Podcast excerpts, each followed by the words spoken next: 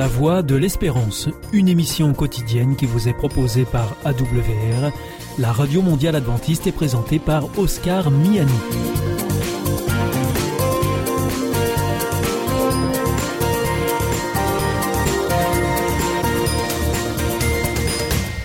Sommes donc euh, ensemble pour les 30 prochaines minutes. Merci de votre fidélité à la voix de l'espérance. Vous êtes toujours plus nombreux à nous écouter sur les ondes, par Internet également, sur www.awr.org,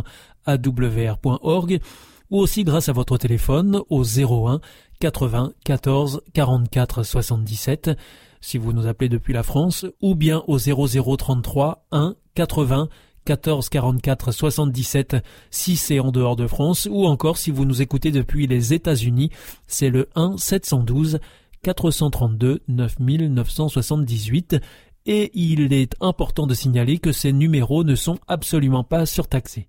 Pour notre programme de ce dimanche, eh bien, nous vous proposons l'étude de la Bible de la semaine.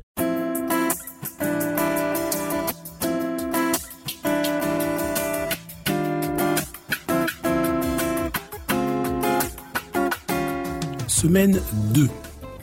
Crise au gouvernement. Samedi après-midi. Verset à mémoriser. L'année de la mort du roi Osias, je vis le Seigneur assis sur un trône très élevé. Le bas de son vêtement remplissait le temple. Ésaïe 3, le verset 1. Quand l'un de ses disciples lui demanda quels étaient les éléments d'un bon gouvernement, Confucius répondit Suffisamment de nourriture, suffisamment d'armes et la confiance des gens du peuple. Mais, demanda le disciple, supposons que vous n'ayez pas d'autre choix que de vous passer de l'un de ces trois éléments. Auxquels renonceriez-vous? Les armes, répondit Confucius. Son disciple insista, supposons que vous soyez forcé de vous passer de l'un des deux éléments restants. Auxquels renonceriez-vous? Confucius répondit La nourriture. Depuis les temps jadis, la faim a été le lot de tous les hommes, mais un peuple qui ne fait plus confiance en ses chefs est vraiment perdu. Les gens veulent en effet des dirigeants forts et dignes de confiance. Alors qu'un soldat s'inscrivait pour une nouvelle période, le recruteur de l'armée lui demanda la raison pour laquelle il voulait se réengager. J'ai essayé la vie civile, répondit-il, mais il n'y a pas de responsable là-dehors. Cette semaine, nous examinerons la crise gouvernementale en Juda et les tristes conséquences qui s'en suivirent. Dimanche 3 janvier. Le roi est mort, vive le roi. Ésaïe 6, le verset 1, parle de la mort du roi Osias. Lisez 2 Chroniques 26, puis posez-vous cette question. Quelle est la signification de la mort du roi Osias? On peut donner différentes perspectives concernant la mort de ce roi. La première, bien que le règne d'Osias fût long et prospère, lorsqu'il fut devenu fort, son cœur s'enhardit au point d'entraîner sa perte, et il tenta d'offrir de l'encens dans le temple. Quand les prêtres s'opposèrent à lui, à juste titre parce qu'il n'était pas autorisé à le faire, n'étant pas un descendant d'Aaron, le roi se mit en colère. À ce moment-là, quand le roi refusa la réprimande, le Seigneur le frappa de la lèpre, qu'il eut jusqu'au jour de sa mort. Comme il était lépreux, il habitait dans une maison isolée. Il était exclu de la maison du Seigneur. Quelle ironie qu'Ésaïe ait vu une vision du roi pur, immortel, divin dans son temple, l'année même de la mort de ce roi humain impur. Deuxièmement, il y a un contraste saisissant entre Osias et Ésaïe. Osias voulut toucher la sainteté de manière présomptueuse, pour la mauvaise raison, l'orgueil et à la place il devint rituellement impur, de sorte qu'il se trouva coupé de la sainteté. Ésaïe, à l'inverse, laissa la sainteté de Dieu le toucher. Il admit humblement ses faiblesses et désira ardemment la pureté morale qu'il obtint. Comme le collecteur d'impôts dans la parabole de Jésus, il s'en retourna justifié, car Quiconque s'élève sera abaissé, mais celui qui s'abaisse sera élevé. Luc 18, le verset 14. Et troisièmement, il y a une ressemblance frappante entre le corps lépreux d'Osias et la condition morale de son peuple. Rien n'est en bon état. Blessures, meurtrissures, plaies vives. Ésaïe 1, le verset 6. Et quatrièmement, la mort d'Osias vers 740 avant Jésus-Christ marque une crise majeure dans le gouvernement du peuple de Dieu. Quand un monarque absolu, quel qu'il soit, meurt, son pays devient vulnérable en attendant qu'un nouveau pouvoir se mette en place. Mais Juda était particulièrement en danger, car Teglat-Phalazar III avait accédé au trône d'Assyrie quelques années auparavant, en 745 avant Jésus-Christ, et était immédiatement parti en guerre, faisant de sa nation une surpuissance invincible qui menaçait l'existence autonome de toutes les nations du Proche-Orient. En ce temps de crise, Dieu encouragea Ésaïe en montrant au prophète qu'il avait toujours la situation bien en main. Lisez attentivement 2 Chroniques 26, le verset 16. De quelle manière chacun de nous encourt-il potentiellement le même risque? En quoi le fait de méditer sur la croix nous protège-t-il de cet écueil?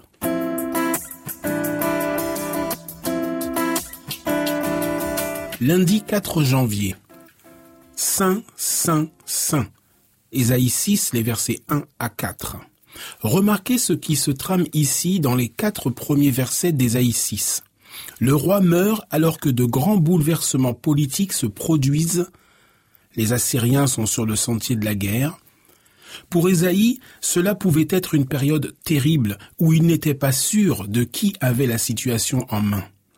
C'est alors que, tandis qu'il est ravi en vision, Ésaïe contemple la gloire éclatante de Dieu sur son trône, entend la voix des séraphins flamboyants, qui crient Saint, Saint, Saint, ressent le tremblement du ciel sous ses pieds et regarde à travers la fumée tourbillonnante alors qu'elle remplit le temple.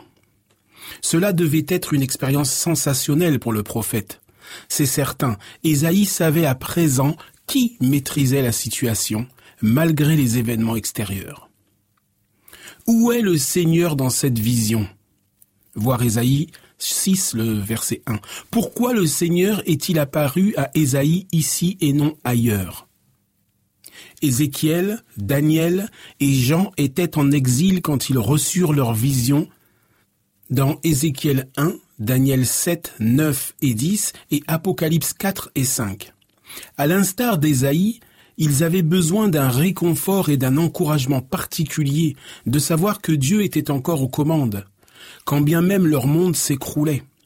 Daniel et Ézéchiel étaient captifs dans une nation païenne qui avait détruit la leur, et Jean était condamné par une puissance politique hostile à l'exil sur une île isolée. Pas de doute, ces visions contribuèrent à leur donner ce dont ils avaient besoin pour rester fidèles, même pendant une situation de crise. Tandis qu'il contemplait la gloire et la majesté du Seigneur qui se révélait ainsi à ses yeux, Ésaïe fut comme anéanti par le sentiment de la pureté et de la sainteté de Dieu. Quel contraste entre l'incomparable perfection de son Créateur et la vie de péché de ceux qui, comme lui-même, faisaient partie depuis si longtemps du peuple élu, Israël et Judas.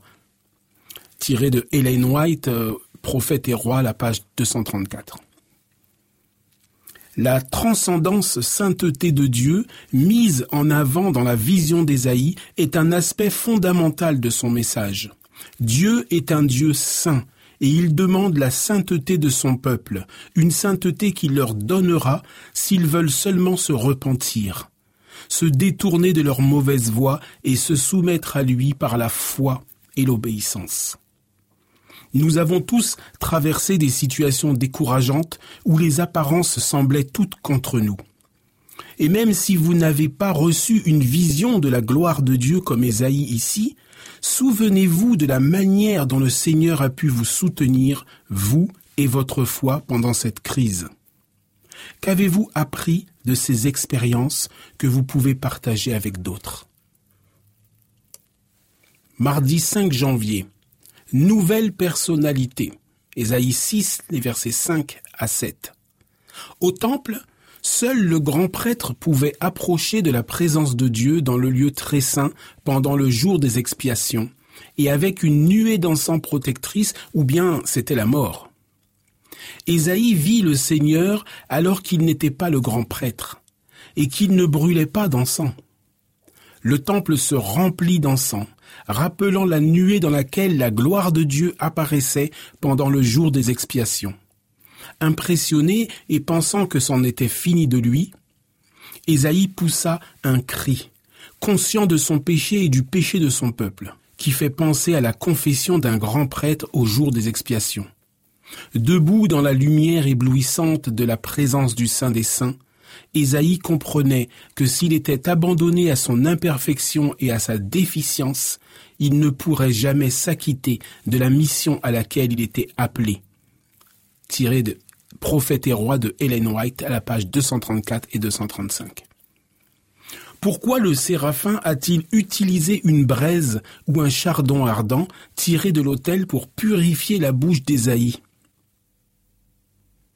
Ésaïe 6, les versets 6 et 7.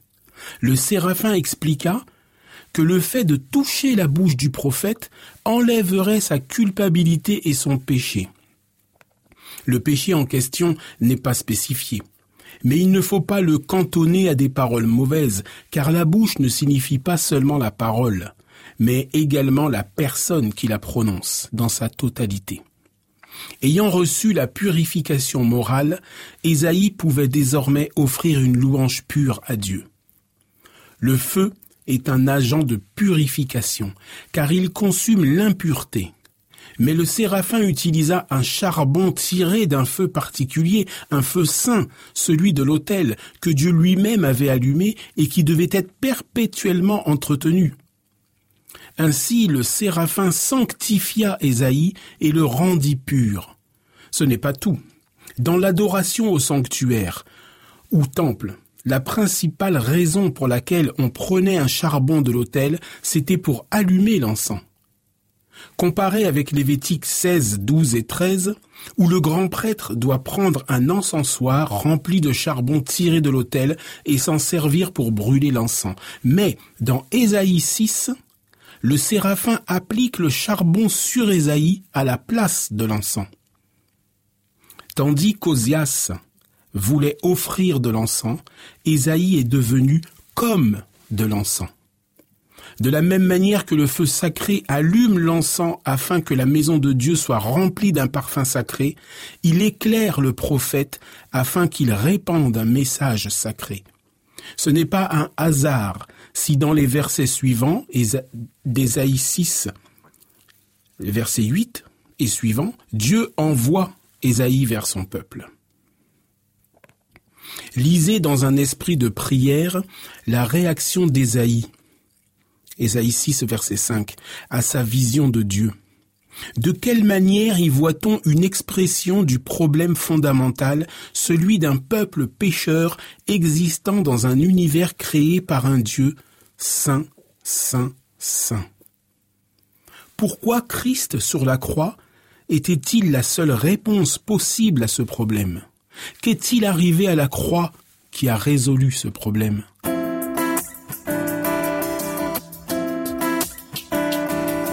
Mercredi 6 janvier. Mandat royal, Ésaïe 6, verset 8. J'entendis le Seigneur qui disait, Qui enverrai-je? Qui ira pour nous? Je répondis, Je suis là, envoie-moi. Ayant été purifié, Ésaïe répondit immédiatement à l'appel de Dieu qui cherchait un représentant qu'il pourrait envoyer en son nom. En termes néo-testamentaires, Ésaïe aurait été appelé un apôtre, c'est-à-dire celui qui est envoyé. Chose intéressante, le livre d'Ésaïe ne commence pas comme d'autres livres prophétiques, avec le prophète qui décrirait son appel prophétique. En d'autres termes, il avait certainement déjà été appelé à être prophète, avant même les événements du chapitre 6. La Bible montre bien qu'une rencontre avec Dieu peut encourager un prophète même après le commencement de son ministère. Contrairement aux autres exemples où Dieu dit également aux individus qu'ils doivent être prophètes, dans Ésaïe 6, le prophète se porte volontaire pour une mission spéciale.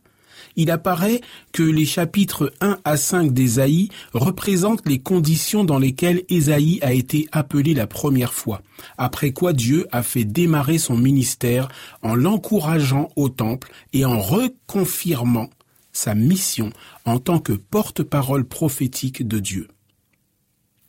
Dieu a encouragé Ésaïe dans son temple. Y a-t-il d'autres indications ailleurs dans la Bible où le sanctuaire de Dieu est un lieu d'encouragement Psaume 73, Hébreux 4, les versets 14 à 16, Hébreux 10, les versets 19 à 23 et Apocalypse chapitre 5. Que nous indiquent ces textes? Non seulement le sanctuaire de Dieu vibre d'une puissance redoutable, mais c'est un lieu où des personnes faibles et imparfaites comme nous peuvent trouver refuge. Nous pouvons être rassurés en sachant que Dieu est à l'œuvre pour nous secourir à travers Christ, son grand prêtre. Jean a vu, lui aussi, Christ représenté comme un agneau sacrificiel qui venait d'être tué, égorgé. Ce n'était pas une vision agréable, la description soulève une question. Christ est ressuscité d'entre les morts et est monté au ciel, mais il porte constamment l'événement de la croix avec lui. Il est encore élevé afin d'attirer tous les hommes à lui devant son autel. De quelle manière avez-vous trouvé un encouragement en entrant dans le temple céleste de Dieu par la foi dans la prière? Hébreu 4, le verset 16, vous invite à vous approcher du trône de Dieu avec assurance, afin d'obtenir miséricorde et trouver grâce pour être secouru dans nos besoins. Si quelqu'un vous demandait comment vous avez trouvé grâce et miséricorde dans vos besoins, que répondriez-vous? Jeudi 7 janvier, un appel épouvantable. Quand Dieu a réengagé Ésaïe, pourquoi a-t-il donné au prophète un message aussi étrange à transmettre à son peuple? Lisez Ésaïe 6, les versets 9 et 10. Au cas où nous penserions qu'Ésaïe avait mal entendu ou que ce message n'était pas important, Jésus a cité ce passage pour expliquer pourquoi il enseignait en parabole. Matthieu 13, les versets 13 à 15. Dieu veut qu'aucun ne périsse, ce qui explique pourquoi il a envoyé Ésaïe au peuple de Juda et Jésus au monde. Le désir de Dieu, ce n'est pas de détruire, mais de sauver éternellement. Mais tandis que certains répondent positivement à ses appels, d'autres s'obstinent à lui résister. Néanmoins, Dieu continue de les appeler afin de leur donner davantage d'occasions de se repentir. Cependant, plus ils résistent et plus ils s'endurcissent. Ainsi, ce que Dieu fait pour eux entraîne l'endurcissement de leur cœur, même s'ils préféreraient que ces actes les radoucissent. L'amour que Dieu nous porte ne change pas. C'est notre réponse individuelle à son amour qui est la variable cruciale. Le rôle d'un pasteur comme Moïse, Ésaïe, Jérémie, Ézéchiel ou même Christ est de continuer d'appeler, même si les gens rejettent le message.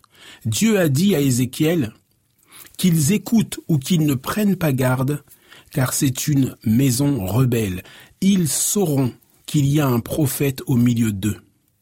Le rôle de Dieu et celui de ses serviteurs est de donner aux gens un vrai choix, de sorte qu'ils soient suffisamment avertis, même s'ils choisissent en fin de compte la destruction et l'exil.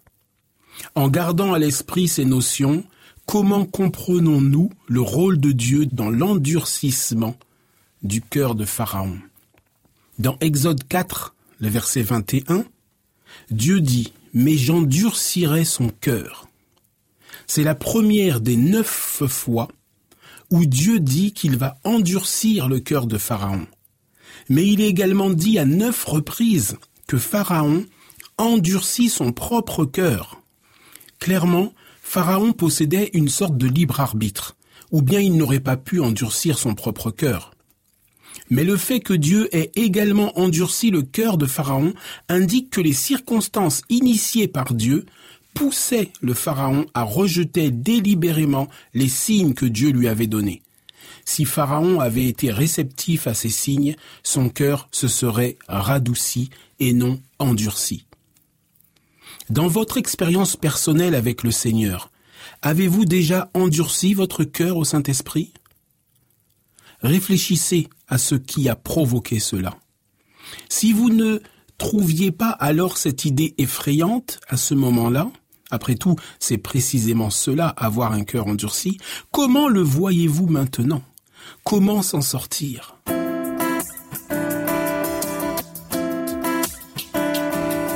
Vendredi 8 janvier, pour aller plus loin. L'iniquité régnait avec tant d'intensité parmi toutes les classes de la population que les rares fidèles étaient souvent tentés de se laisser aller au découragement et au désespoir. Il semblait que le dessein de Dieu à l'égard d'Israël était sur le point d'échouer, et que la nation rebelle subirait un sort semblable à celui de Sodome et Gomorre. On ne s'étonne donc pas qu'en présence d'une telle situation, Ésaïe se soit dérobé à l'appel qui lui a été adressé sous le règne de Josias de donner un message d'avertissement et de reproche au royaume de Juda. Il n'ignorait pas qu'il se heurterait à une résistance opiniâtre. Aussi, tandis qu'il se rendait compte de son incapacité en face de la situation, qu'il pensait à l'endurcissement et à l'incrudilité du peuple pour lequel il était, appelé à travailler, il lui semblait que son œuvre serait vouée à l'échec. Devait-il, dans son désespoir, renoncer à sa mission et abandonner Judas à son idolâtrie? Les dieux de Ninive devaient-ils régner sur la terre et défier le Dieu du ciel? Prophète et roi, pages 233 et 234 par Ellen White. Pour méditer. Si un sceptique ou un athée vous mettez au défi avec cette question, comment peux-tu montrer que ton Dieu est aux commandes? Quelle serait votre réponse? Si Dieu est aux commandes, pourquoi des gens innocents souffrent-ils? Ésaïe chapitre 1, les versets 19 et 20, signifie-t-il que, dans la vie présente, seules de bonnes choses sont censées arriver au peuple fidèle de Dieu et seules de mauvaises choses arrivent à ceux qui se rebellent? Comparé avec Job, les chapitres 1 et 2, Psaume 37, Psaume 73, peut-on réconcilier notre compréhension du caractère de Dieu avec le mal qui arrive aux gens? Devons-nous le faire? Dans Ésaïe chapitre 6, pourquoi y a-t-il tant de liens avec le jour des expiations? Considérez le fait que lors de ce jour de jugement annuel, Dieu purifiait son peuple en purifiant le péché de ceux qui étaient loyaux et en retranchant ceux qui étaient infidèles. Pour résumer, en cette période d'insécurité, quand la faiblesse des dirigeants humains était extrêmement évidente, Ésaïe reçut une vision grandiose du chef suprême de l'univers, pétrifié par son sentiment d'infériorité, mais purifié et porté par la miséricorde. Ésaïe était prêt à se mettre en marche en tant qu'ambassadeur de Dieu dans un monde hostile.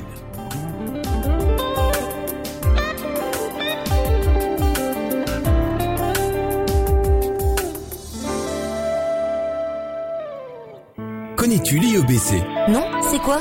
C'est l'Institut de l'étude de la Bible par correspondance. Tu vas sur le site www.iebc.org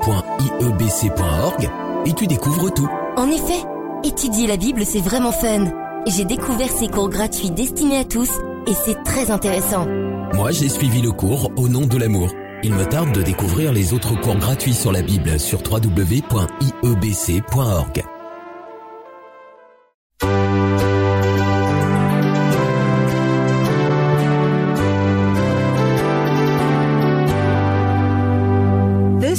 Adventist World Radio, the voice of hope. Si vous souhaitez réécouter ce programme ou bien le partager avec vos amis, retrouvez-nous sur www.awr.org.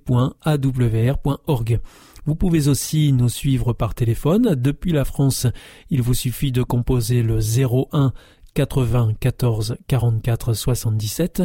Si vous êtes en dehors de France, eh bien vous composez le 00 33 1 80 14 44 77 et depuis les États-Unis, eh bien vous faites le 1 712 432 9978. Et pour nos coordonnées postales, eh bien c'est la Voie de l'Espérance IEBC, boîte postale 100 77 193 Damary-Lélis, CEDEX. Notre émission est maintenant terminée. Vous étiez à l'écoute de la Radio Mondiale Adventiste et c'était votre émission La Voix de l'Espérance. Je vous donne rendez-vous dès demain à 4h30 sur les 6155 kHz bande des 49 mètres en temps universel, à 8h sur les 15 145 kHz bande des 19 mètres et enfin à 20h sur les 9780 kHz bande des 31 mètres. Je vous souhaite une très bonne continuation, que Dieu vous bénisse. À demain.